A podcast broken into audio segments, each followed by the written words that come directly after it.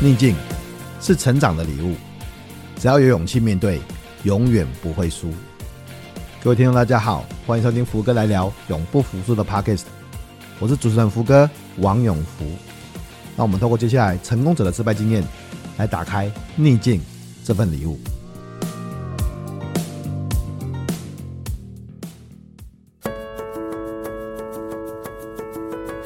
不要只是去追求那些光环跟名利，没有真把你自己的脚好好的踏在这个社会上，你就会找到真正会动你的心跟灵魂的事情。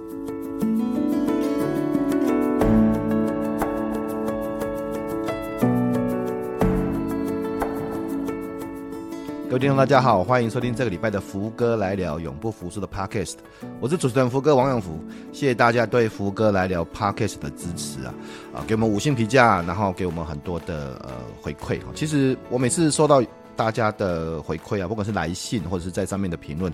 我都觉得是一种礼物啦。因为其实我们每次花时间做 Podcast。呃，虽然大家听可能只是听到一集，可能四十分钟或是五十分钟的 podcast，但是大家应该也都会知道，我们前面要做很多功课，后面要做剪辑，然后还要呃节目要上架，还要写文字，还要做采访大纲，其实要花不少时间，都不讲说要怎么样邀请来宾，拿来宾贡献的时间，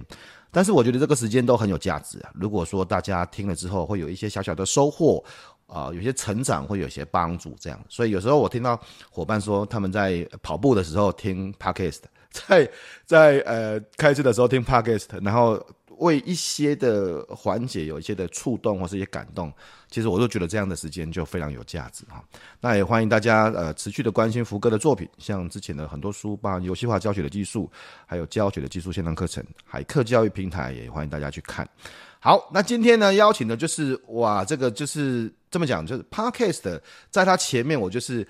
呃小小小小小小这个初学者这样子哦。不管是从电台广播到 Podcast 主持，这都是我的前辈这样子写的，也写了很多本很多本书哈。然后在不管是在呃心理学，在著作，在正向心理啊，都有很多的知名度，而且有很多伙伴的呃 follow 跟追踪这样子，是很多人心里面的偶像哈。我们欢迎今天。我们最特别的来宾，我们人生学的 know how 大师刘轩轩哥，Hello，福哥，嗨，你好，嗨，轩哥好，为什么啊？谢谢，人生学的 know how 啊，对对，因为这个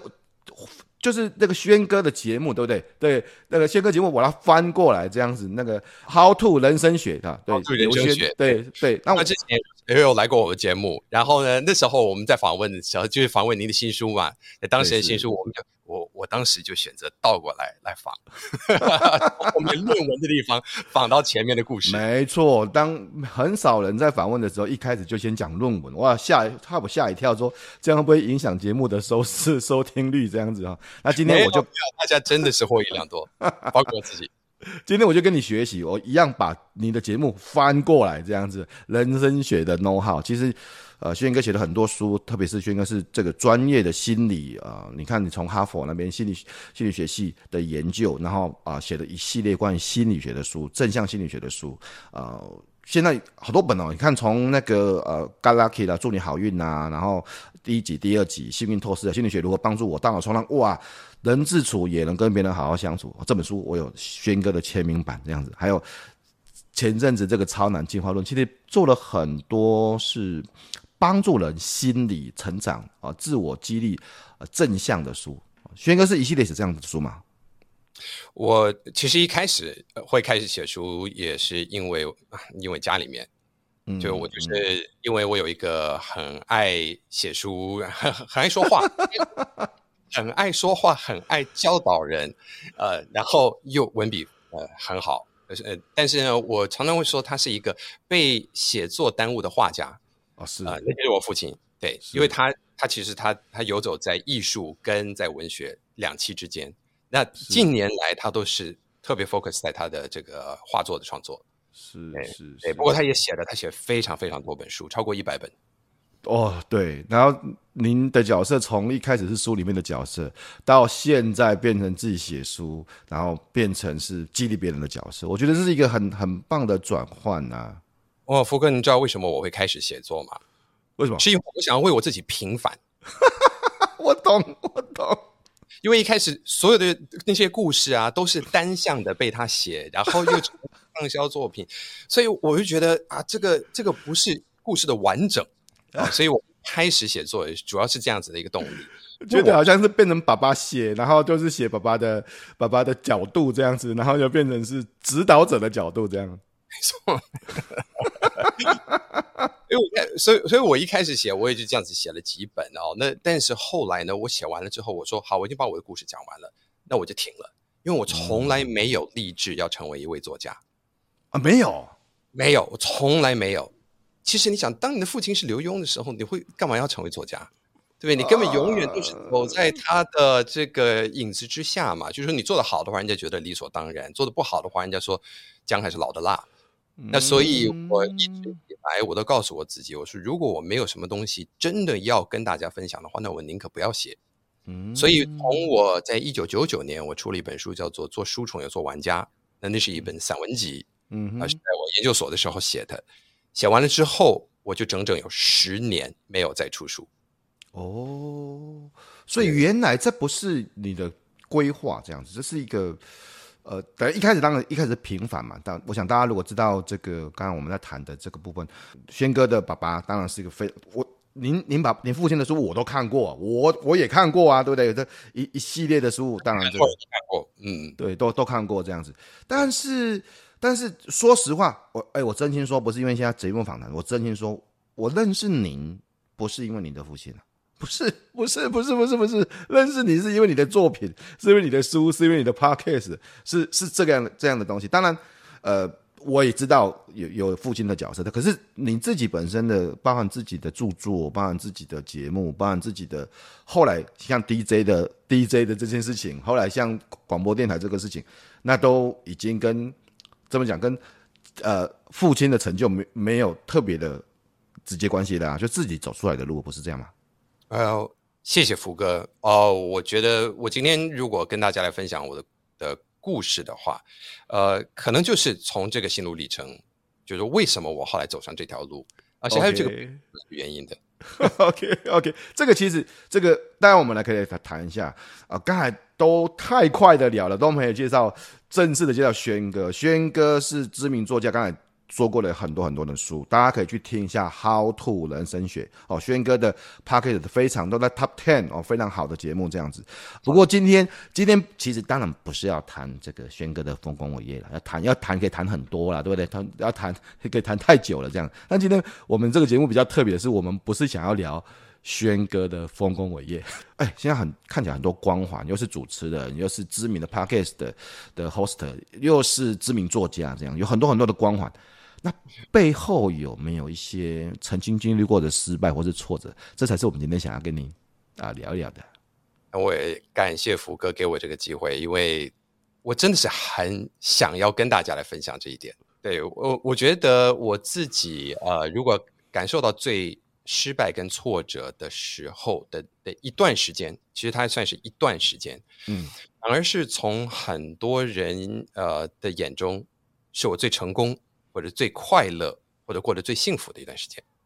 啊，是这样，就是大家看到你觉得很成功，然后很美满、很幸福、很快乐，可是你觉得你自己觉得是失败，是是是因为自己觉得，还是这到底是怎么一回事啊？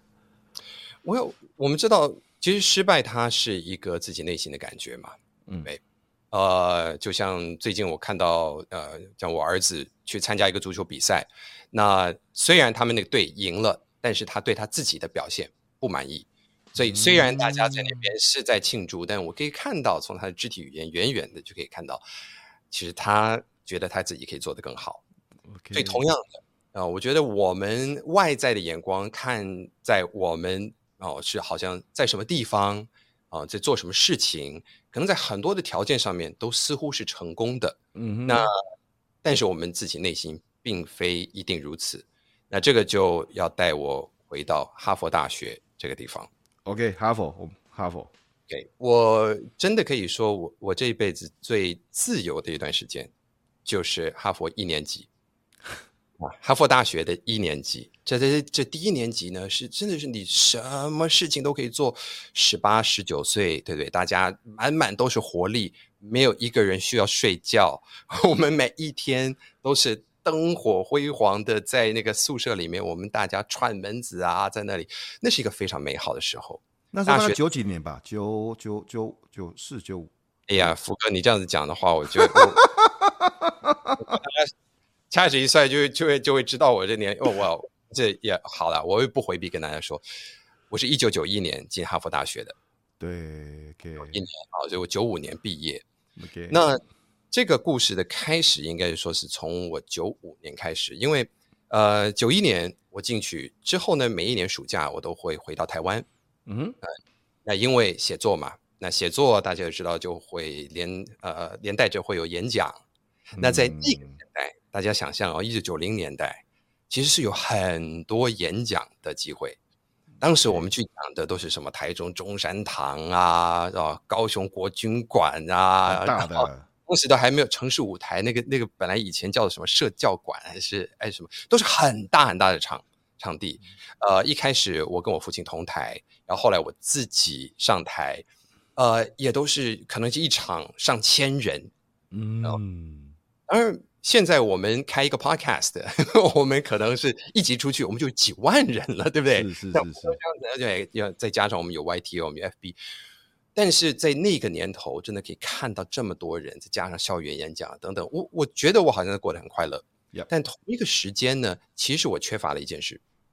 我并不知道在，在在同时，所有我在哈佛的同学们，他们在暑假的时候是去实习。嗯哼，对于美国的年轻人非常非常重要，因为大学毕业之后你要做什么？呃，你先要去做一些探索。是，他们就会开始在不同的产业啊、呃，先去找一些不同的公司。那呃，当然，因为是个名校，所以有很多很多的实习机会。包括华尔街有一些最大的这些哦，高盛啊，这些银行啊，你可以想象的这些银行，全部都会过来来找实习生。所以我身边很多朋友，他们无论是去华尔街或者去好莱坞啊这些地方，他们做了一些实习，可能第一年发现不适合他们，所以他们就会转。那有一些觉得适合，他们就继续的，可能一年接着一年，他们就会累积经验。那我一年接着一年，对不起，所以他。你的意思是哈佛的，因为你是读心理系吧？你大学读心理系，那我心理系，我是我是大二才决定读心理系的。OK，那那你是说哈佛的学生从大一开始暑假就会跑去，或是大二然后大三都会跑去寻找不同的实习机会，这样子吧？哦，是的，而且这个非常重要。我认为在这一个年头，对于年轻人来说，它变得更重要了。嗯，因为现在是现在世界变得更快。现在已经没有什么太多的机会让你再去在你二十几岁的时候做寻找。现在你可能在十几岁的时候就已经要开始去做这个寻找自己擅长跟不擅长做什么，你要开始认识自己。我觉得这个就是说，这整个的的的行动已经开始往前面推了。不过，anyway，我自己。的经验就比较是属于在台湾在做演讲，在做出书啊这些。那但是每次回去的时候，同学们都说：“哇，你好棒棒哦！”尤其看到那些照片啊，觉得你很风光啊。对对对，好，这个一直到大学大四的时候，当我们即将要毕业，哎，在在第一啊、呃，在上学期，我们就要开始申请工作。嗯。啊，身边的很多的朋友，他们开始就要你就要拟出你的 CV 啊，你的履历呀，啊，开始就递出去。那我们也有一个特别的一个学生中心，不同的公司就会过来来办面试。啊，那当时我身边的朋友，他们当然大部分所选择的都是年薪最高的两个产业啊，一个就是这银行公司，对，对，另外一个是 consulting 顾问公司，对，两个都非常操。你都知道，你将会搬到纽约市，你将会没日没夜的啊，呃，一周会工作在八十个小时啊以上，哈哈，但是你会跟身边的同学们一起啊，所以大家挤破了头，希望能够获得这些机会。那当然，名额呢总是比这个这个这个要大家申请的人要来的少很多，所以我身边有很多朋友，我记得在那时候。就会寄履历出去去面试，然后就会收到一封信，说对不起啊，我们还是考虑。好的，我还有同学拿了所有他所收到的这个 rejection letter，rejection letter，对哈，然后用这个来当壁纸，一张一张的贴。就觉得有点反讽的这种感觉。是是，那我当时我就并没有这么做。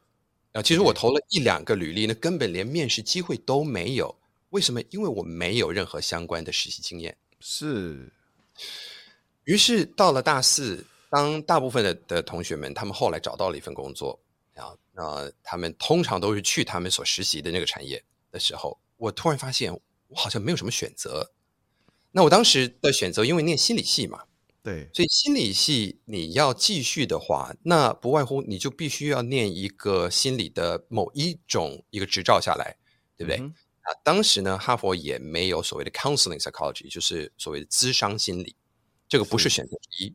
哎，所以后来我在在整个再看了一遍之后，我就选择了教育学院，哈佛教育学院。是，那他们有一个 program，呃，是继续的让可以读心理系一直到博士，博士的学位啊，那就会教育心理博士学位。OK，当时我就跟我父母亲来谈，我说，呃，我可以去工作啊，呃，但是工作好像找的并不顺利。那其实坦白说，我并我也没有花很多的时间跟功夫去去这么做。那他们就说，那你继续念书喽。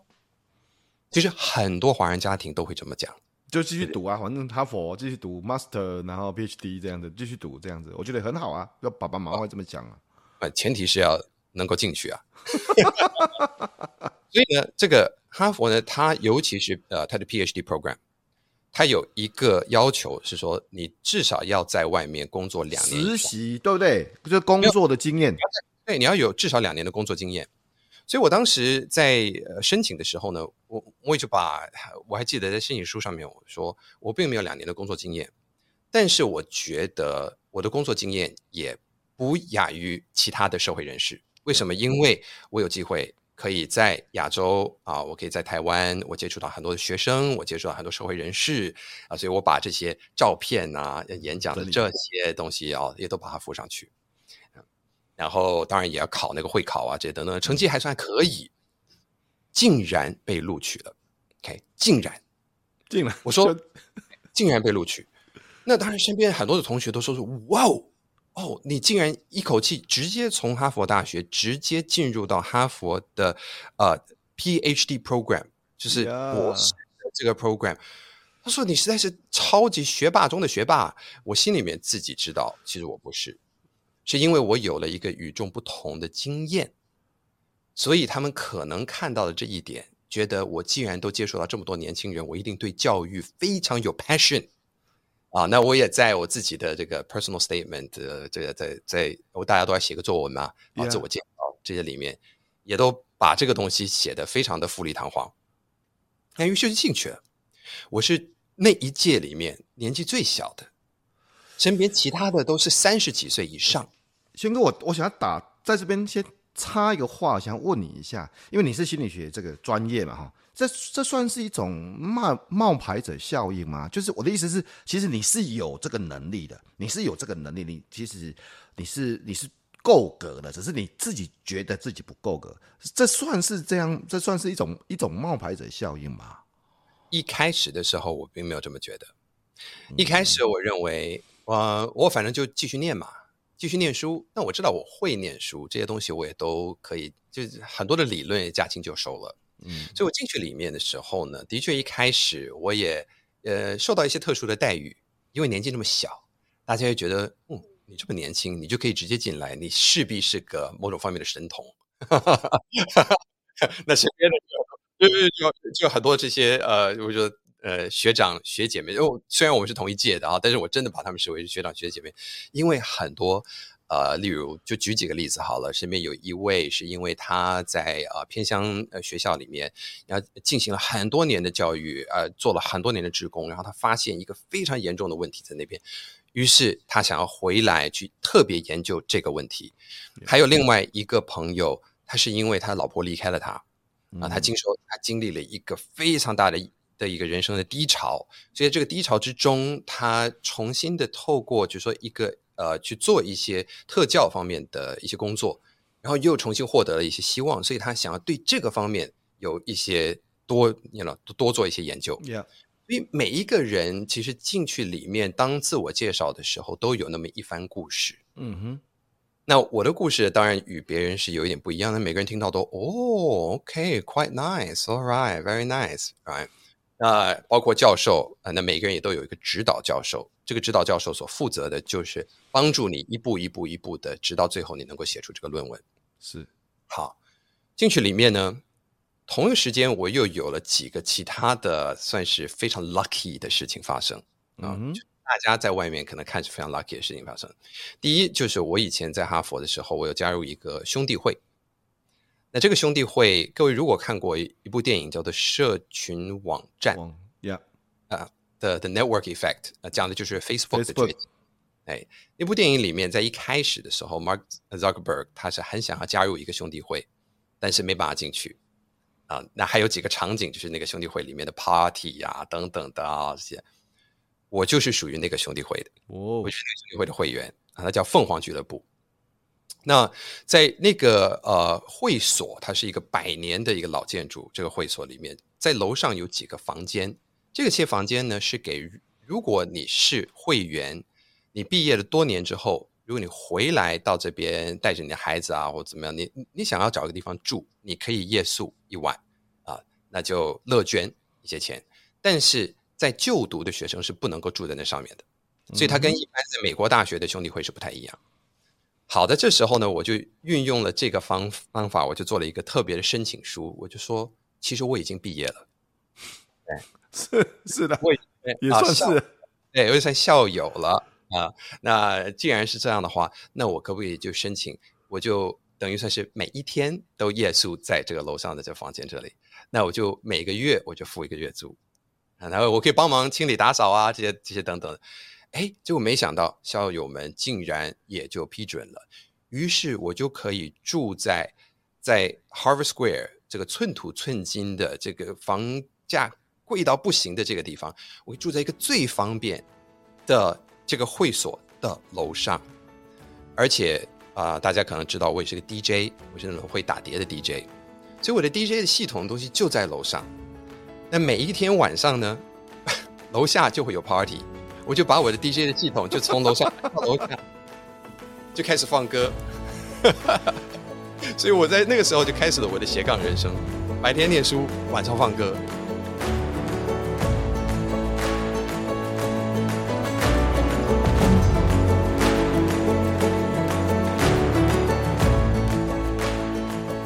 哇，很完美啊！我们来整理一下，你看你现在直升哈佛的 PhD program，然后得到很很棒的待遇，而且你现在在最棒的地方，呃，在最好的兄弟会上面，你长租诶，一个月长租，然后呃晚上的时候只要把器材从楼上搬下来，然后就可以开始打工工作 DJ，然后再上去，perfect。Every every night 就是那个 party night，every night 夜夜笙歌啊，对。然后夜夜笙歌之后呢，白天还可以睡到自然醒，因为在研究所，呃，那时候只有指导教授会对你有一些要求，对吧？所以我们我通常我就这样子睡到醒过来，拿着我的书去到附近的这个 coffee shop 啊、呃，买一杯咖啡，哎读一下书，去图书馆做一点 research，然后再去跟教授开会。说，哎，我最近我正在想些什么啊，想做些什么，然后他会给我一些指导啊，这些等等的。OK，这样子就是一天啊，顶多再上一两堂课，所以它是一个非常自由，啊、对不对？听起来，不过你这样子听起来是不是觉得超棒，对不对？超棒，超棒，超棒，超棒！这这对完美人生，这个被祝福的乐透人生，对。第一年我觉得超棒，第二年我就受不了了。嗯我非常快速的，我就发现这个不是我想要过的人生，因为你二十几岁那个时候，你要做的一件事情，其实是你要去打拼，你要去找到一件事，你要去找到一个工作，你要去找到一个身份，是你值得你去为这件事情去刻苦耐劳，付出代价，然后去做一些尝试，甚至尝试一些失败。那在那时候呢，我有很多的呃很舒服的网子在保护着我，再加上又有一个非常漂亮的一个光环在那里，而在这个时候呢，也是又回转，我们是在一九九五九六年，哎，在那时候就是我们网络时代的 dot com dot com 第一个大泡沫就是在那段时间，一九九六到差不多一九九九两千年左右，两千年，哎，两千年。所以我们是这样子哦，我们每五年会举办一次同学会，在这五年当中，我身边的这些同学，他们到华尔街，他们去做了他们这个，然后就没日没夜的这些工作，有一些他们碰到了这个 dot com，他们离开了工作，他们创立了自己的公司，Yep. 大部分失败，啊，有几个成功，其中有一位是我同一届成功的。他的名字叫谢家华，哎，OK，Tony 谢，Zappos，Zappos 对，Zappos 的那个创办人，福哥，你听到就知道对，他是跟我同一届的。他那时候第一间公司卖给微软我记得没错的话，他就是卖了大概两亿多，二点六亿美金。Right，然后再 OK，撇除说这样子的钱，我们说他是少数成功的人，当然他变成了我们传奇人物。但大家。无论你今天是成功或失败，每一个人都有了他们自己奋斗的这个故事。故事了，他们就就会谈到很多啊、呃，不管是成功或失败，或是竞争，特别是那个时间，我可以回想一下，那在你说九五年，大概就是 dot com，然后刚开始第一波，然后只要所有的公司只要有 dot com，它就是。会很多人投资，然后会很多人去，嗯，就是一个风潮，大家都觉得说每一个行业那时候还有 pet dot com 嘛，然后什么什么什么 dot com，everything dot com 这样子，然后都会有很对 everything.com 这样的很多的故事。我对呀、啊，不过我跟你说，那个时候我有一个朋友啊，他就凭着大概两页的一个 proposal 就去过去跟一个资本就谈到了六千万美金。Everything.com，没有他的那那个网站叫做 GovWorks.com，对，我一年半就烧完了。Yeah，But anyway，在在那时候，那是一个非常 crazy 的一段时间。我身边的这些同学，我看到他们起起落落，但是他们每一个在努力的付出，他们的努力的尝试，他们无论是成功或经或失败，但是他们除了有故事之外，他们有了这个人生的经历，有那个经验。而我呢，每一天在那个书本里面，我在学一些这些知识，我在学一些理论，但是我一直觉得这个跟我实际在人生里面想要的东西，已经那个距离越来越远，越来越远。啊、也就是说，所有的东西都在脑袋里，但是我的手脚并没有真正付出在做事情。那当然，当你在一个博士的 track。Yeah. 那这边也要跟大家说，其实念博士并不只是为了一个学位而已。当你在像哈佛这样的学府，你要那个博士下来，是为了未来可以做教授，为了未来能够继续去在这一个领域里面去找到那个你一辈子都想要成为全世界最顶尖专家的这一件事情，而要去为此付出。问题是我找不到，因为我没有那个人生经验，所以。是是，应该是说，同学会当然是一种刺激嘛。同学会当然当当然是一种刺激。同学会，然后同学的彼此的经验、同学的成就或同学的失败，都是一种刺激。但是它会刺激到你说，那所以如果在这个 trick，在这个 PhD trick，那最终你要追求的是什么？就就那个点是什么？那个那个。那个突破知识边界的点到底会是什么？这样子，那个那会会有个最终的边界啊！我我我懂那那个那个那个那个事情，就是那那我到底要追求什么东西？我要成为哪个部分全世界最顶尖的专家？我要创立什么理论？我要我要我要在哪个领域是我最独特的、最最最棒的？大家谈到那个理论，会想到我。可是那个时候你，你似乎没有看到，我没有看到。那就像福哥，您也是做了很多年的这个企业的教育，然后慢慢的开始对游戏化的教学.对，产生了很强烈的的兴趣，然后想要在这个方面来深耕，所以来念下了这个博士，而且对于这个 gamification、嗯、这个方面也做了这个这个学术的论刊的的发表，对不对？所以为什么我们那次在聊，在我自己的节目上聊的时候，我就选择从背。因为我反过来聊，因为我看到的就是前面您所经过的所有的过程，导致到最后的那一篇论文。嗯嗯嗯。如果我没有前面的这个过程的话，那我凭什么要再写这个后面这论文？所以当时呢，我就去跟我的指导教授来跟他说：“啊、呃，我真的找不到。”坦白说，我还真的是找不到啊。那个 BQ，我们所谓 big question，yeah. 啊，或者说 burning question，那个燃烧在你心里面的问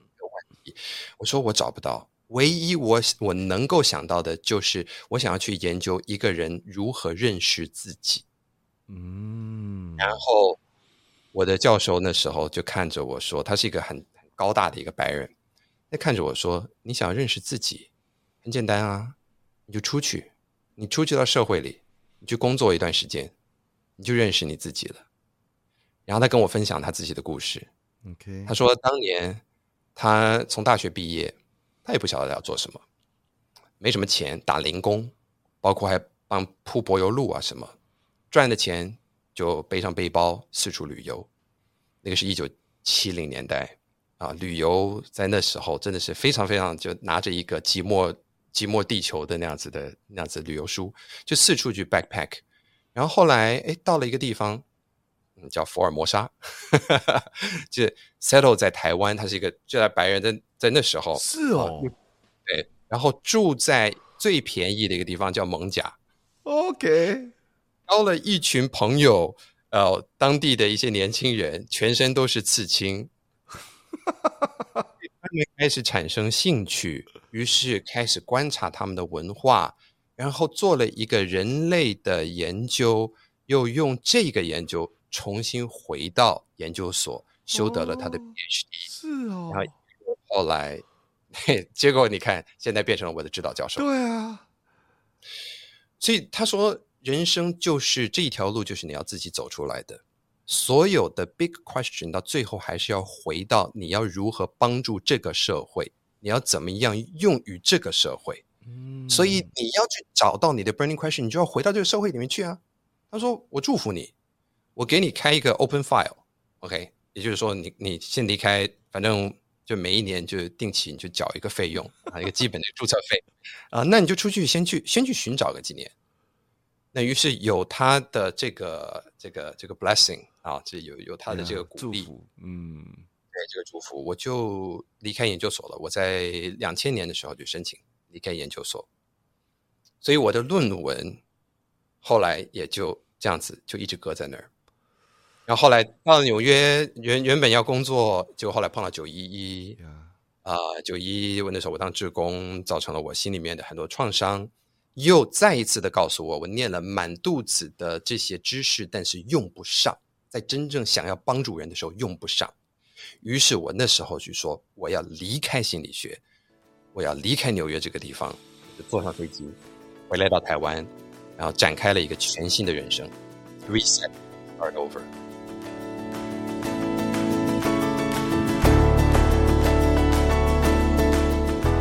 知道，你从哈佛 PhD program，你因为轩哥现在也是还两个孩子的爸爸妈妈嘛啊，然后就是我们如果从家长的角度来，这很传统，应该我想你我听到你好不容易才进，拜托哈佛的 PhD program，come on 好不好？而且我我知道的，好像你课都修完的，你课都你课都修完的，是课都修完，对，我知道你课都修完，对 everything，都，你看。就都修完了，就剩下一个 dissertation 了，然后就就就就可以拿到一个 PhD PhD 的学位，哈佛的心理学系教育心理学系的 PhD 的的学位。然后你说你现在要休学，你说现在要离开，你说现在你要去追寻你自己。我如果是爸爸妈妈，换就是传统的，应该会跟你讲，Come on，你先把它完成，好不好？好不好？你先把它搞定，好不好？那你回你要怎么追寻？你拿到 PhD 还是可以追寻的。我这样讲应该没有错吧？福哥说的完全没错啊。当然，呃，因为我父母亲他们都是学教育的，他们都师大毕业的。那我母亲呢，也曾经在在纽约的圣若望大学担任入学部主任，所以她看到很多年轻人的故事，她也知道人生是一个多么曲折的一个旅途。于是他在当时，我是先跟他说，他并没有表示太多意见。他说：“你先。”反正你几年，你可以先寻找看看，好。那我父亲那时候他听了，他当然也有他的不悦啊。不过呢，他后来也很快的，呃，正向的脑筋一转，然后哈哈大笑，就说：“你老爸当年也是在中视担任这个这个叫什么新闻主播啊啊，晚间新闻的主播，当红的时候，他辞掉他的工作，一个人提着两个皮箱搬去美国，只为了能能够当一个画家。所以他说，人生其实就是要自己走出来的。他说，你既然要这样，那你就好好的走。所以我搬回来台湾的时候，啊、呃，原本还想说是哦，要不要就帮我租一个地方啊，或或怎么样？我爸妈就说没有，一切都靠你自己。没有，所以才呃对，所以才有了那个第一天晚上就是用那个莲蓬头来冲泡面啊，只有一个床放在放在墙角这样子的这个这样子的生活，因为我想要从头开始体验这个人生。那我觉得经过了那十年的时间，也就是我。后来停笔的那十年时间，就是我在探索的时候，嗯，就是我在这个社会开始认识的社会，在不同的产业，我从广告跳到广告制作、音乐制作，后来呃到了杂志，又到电视，呃，然后又到广播，呃，各种不同的媒体跟这些都都走了一圈，然后我慢慢开始认识到，哎，其实心理学对一些人是有帮助的。嗯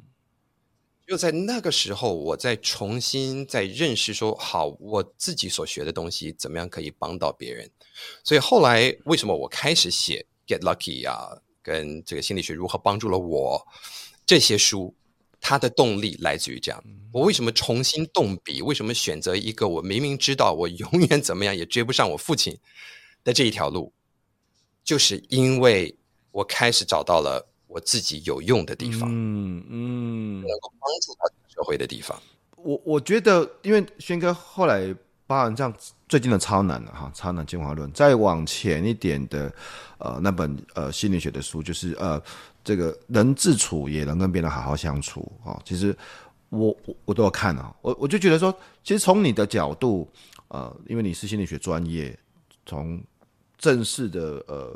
像哈佛这样出来的这样子啊，然后你自己再加上你过去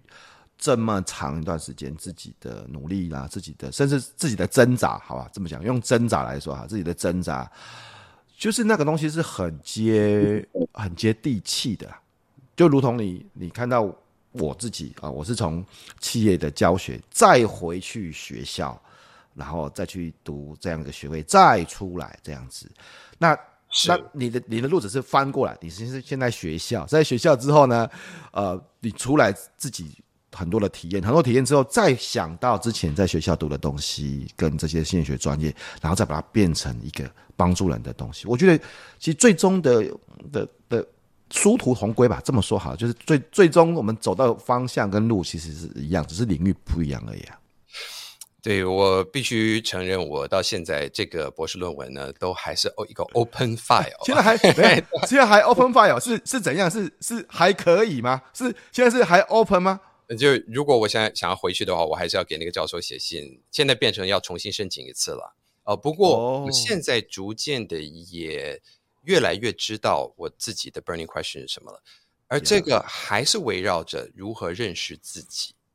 但这个就是、嗯、哦，我觉得改天我们可以再来深聊这个背后的整个心理学的理论啊。不过呃，总之就我我希望能够做的是撇开理论，真正能够把心理学用来来帮助每一个人。我觉得这个是我来，如果说我在这个社会上能够有一点用处的话，应该是在这个部分。所以后来当然是。我我我就没有写这个论文，但是我写了很多本心理学 相关的书。今天呃，听到轩哥跟我们谈这些事情，就是你知道，就像刚才刚才你谈到的，就是很多人呃，也许外表在大家看到他的时候，就像你当初在哈佛的时候，大家觉得说你是天之骄子啊，你是天才啊，你是。完美人生啊，你有一切的很棒的东西，这样很棒的礼物，很棒的祝福，这样子。但是你自己你自己知道，呃，你可能有些东西是你少掉的一些的东西，甚至甚至少掉的一些的挫折，少掉的一些更实际的东西。那呃，我想那你看，那都二十几年前的事情，快三十年，好久之前的事情啊、对对对，那那回首这样子过来到现在，如果我相信现在有些伙伴，也许也是过着，我不会说茫然了，但是他可能就像你。你刚才说的，他可能没有办法找他让他自己燃烧的点，让他自己觉得很热情的点。他觉得他的人生似乎没有一个专注要前进的方向，或是一个让他自己可以燃烧的点。呃，轩哥，如果是这样的，你对这样的一个一些伙伴会有什么样的想法或者建议？我我会给这些朋友们呃一句勉励。我希望你所做呃或者过的人生。可以是符合你自己的脑袋、你的心跟你的灵魂，全部可以连成一条线，去朝向你真正想要的方向。这样子讲虽然是很玄，但是我们每个人来到这个世界上都有一些天赋。那每个人的天赋不同，你在这个世界上面的几十年时间里面，我相信你自己内心里面也知道你擅长些什么，你做什么样的事情最快乐。什么样的事情能滋润自己的灵魂？嗯嗯、那么就朝向那个方向去做一些试探，即便你的大脑告诉你：“哎呀，这么做我可能会放弃一些机会，这么做可能会呃有一些哦，收入上面的减少。” Doesn't matter，在这个上面，在这个过程里，尤其在这个。ChatGPT 跟 AI 啊，所有的东西在快速的正在席卷整个社会，而且很快速的即将可能会取代掉非常非常多产业跟工作的这个浪潮之下，我们更需要忠于自我，Stay true。所以 Stay true，什么样是 Stay true？我希望今天如果你感觉到焦虑，不要让焦虑最终变成你的焦虑。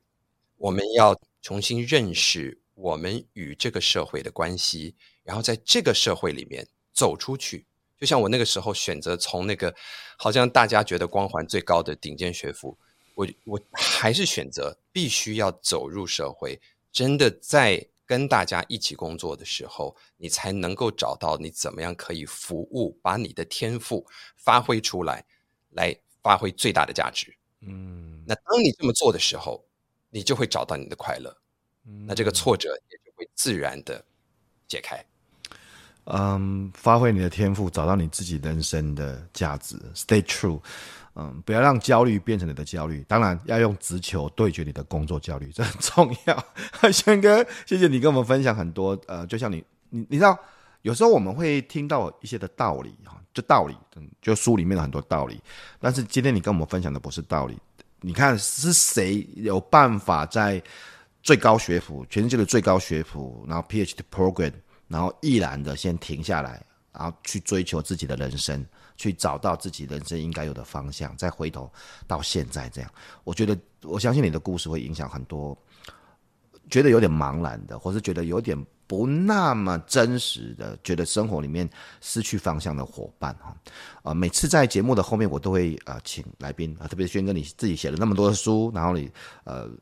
呃在心理学部分有这么的专业，这样呃。我要请你推荐三本你觉得大家应该啊必看的书，会是哪三本呢？好，第一本呢，这是一个现代经典，叫做《与成功有约》，呃，高效能人士的七个习惯的 Seven Habits of Highly Effective People，这是 Stephen Covey 啊，我相信大家可能都听过这本书，福哥华成你也曾经介绍过啊。这个七个习惯，我觉得是一个。呃，人生的原则指标，呃，尤其它里面有许多像是以终为始，而且最后的这个不断的进化啊，这个这些里面，呃，要事第一，主动积极，然后要双赢思维，这些，它无论是与别人的的呃别人的沟通，别人的相处，或者是怎么样去管理好自己，我觉得这些都是基本的生活原则。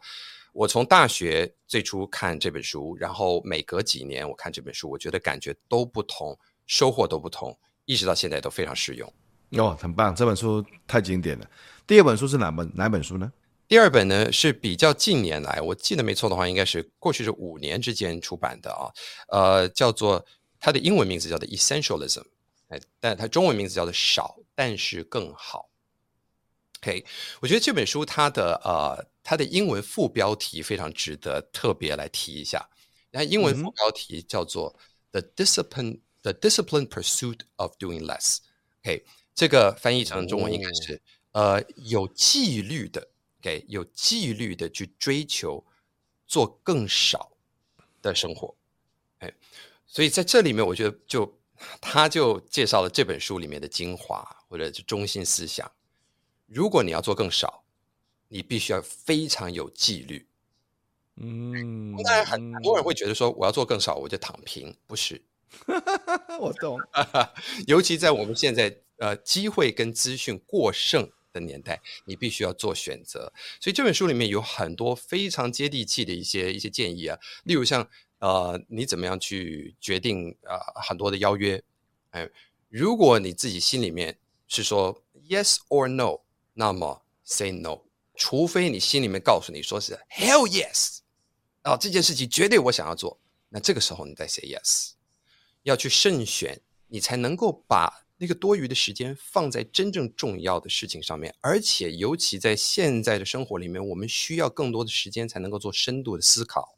我们才能够做出这些创意的发挥，所以这本书真的。在我们现在的这个时候，真的是一个太好的提醒了，是推荐给大家。我觉得这本书太棒了。呃，人生如果只能选三本书，我自己的推荐其中有一本书就是这本书，就是少。哦，是吗？对对对对对对，就少，但是更好。呃，High Five。那第一本书我们很接近，但是不太一样。您推荐的是《与成功有约》，我推荐的是杜拉克写的《高效人士的五个习惯》啊。所以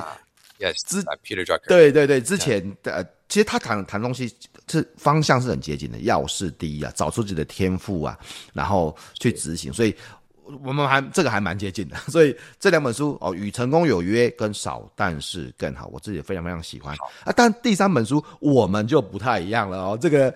这本书蛮特别的，请你跟大家介绍一下第三本书。那这本书呢，当年是我在十几岁的时候，有一天我奶奶在出去外面，我们当时住在纽约郊区啊，她她出去外面散步的时候，看到邻居丢出来一箱书，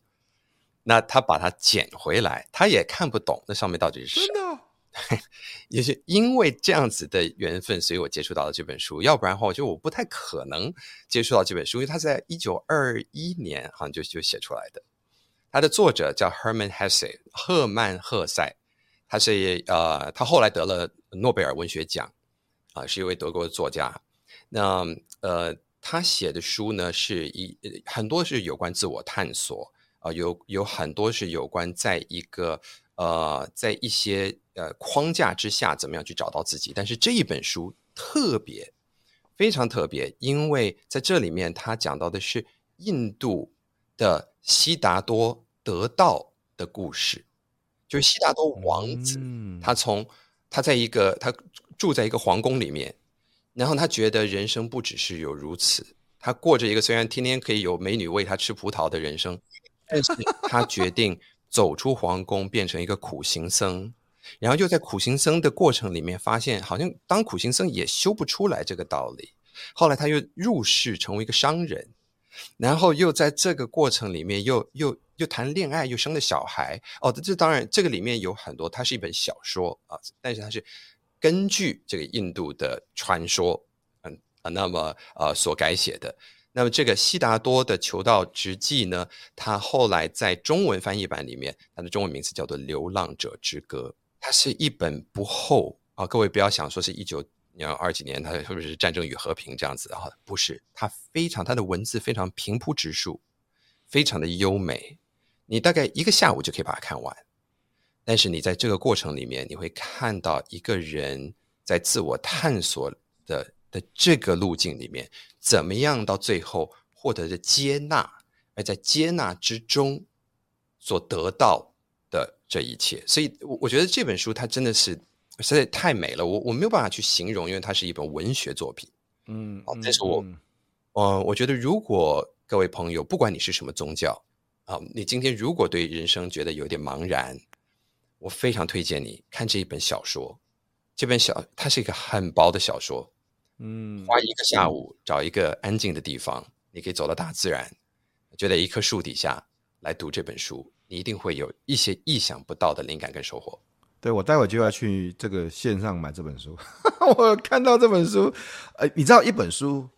对，你知道一本书，如果一百年之后，你看一百年之后，因为它出版是一九二二年啊，现在是对，现在是二零二三年，一百零一年，对不对？一一本书在一百年之后，啊、还会有人谈到这本书，还会还会买得到这本书，还会有人介绍这本书，还会有人说他。被这本书所影响，我想这本书经过了一百年的历练，任何人都应该值得看这本书。真的，这这真心话哦，因为我们本身，你看，轩哥跟我们都是作家，我们都是作者，我都不敢想象我的书一百年之后还有人在讨论呢。我我我自己不就是这个这个会是一个很大的荣耀。如果对我是一个作者，这对我绝对会是一个很大的荣耀。这也表示说，一本书经过市场一百年，你看这一百年经过了多少事情。然后还有人在谈这个事情，这样子谈这本书，是，我，我觉得这个是对。我这个这个表示，这个表示我们的人性，其实经过了我这几十万年的的进化，哦，也不可能被过去这二十来年的科技改变是那么那么基础性的改变，所以我们现在。是一个充满了焦虑、充满了不安定，但是也快速进化的社会。在这个时候，我们更是需要就回到一个以人为本，要真的知道说，无论如何，我们每个人都有我们自己一条必须要走的英雄之旅。嗯，我希望大家可以看这本书，可以提醒自己这个英雄之旅是什么样。非常谢谢轩哥来我们节目跟大家分享。很多之前没有谈过的一些事情，这样子哈，那也谢谢大家这个持续的收听福哥来了，永不服输哈。我们还有好书谱新书系列，还有福哥来信，希望大家可以订阅这样子。很谢谢轩哥啦，其实，在你前面访问你，我觉得还蛮开心的。我们聊很多这个你您是很很特别的人啊，说实话，就是在呃大家看到你的光环这样子，但我看到的。我总是看到这个光环的背后有一些很有趣的，就像我们 我们在聊天的时候说，我看到的不是光环，看到的是那些在这个光环的背后有一个很想尝试、很想自我突破、很想更接触呃很多社会真实的一个一个一个一个，我不会说孩子，我说一个年轻人，那我们年纪差不多了，对，所以我们都叫哥。呃，非非常感谢你，我觉得有这个机会能够能够跟大家来分享我的心路历程跟这个故事，嗯、我希望可以鼓励一些朋友，不要只是去追求那些光环跟名利，没有真把你自己的脚好好的踏在这个社会上，你就会找到真正会动你的心跟灵魂的事情。把自己的脚好好的踏在这个社会上，谢谢轩哥给大家的鼓励。今天的节目到此这边，谢谢大家，拜拜，谢谢。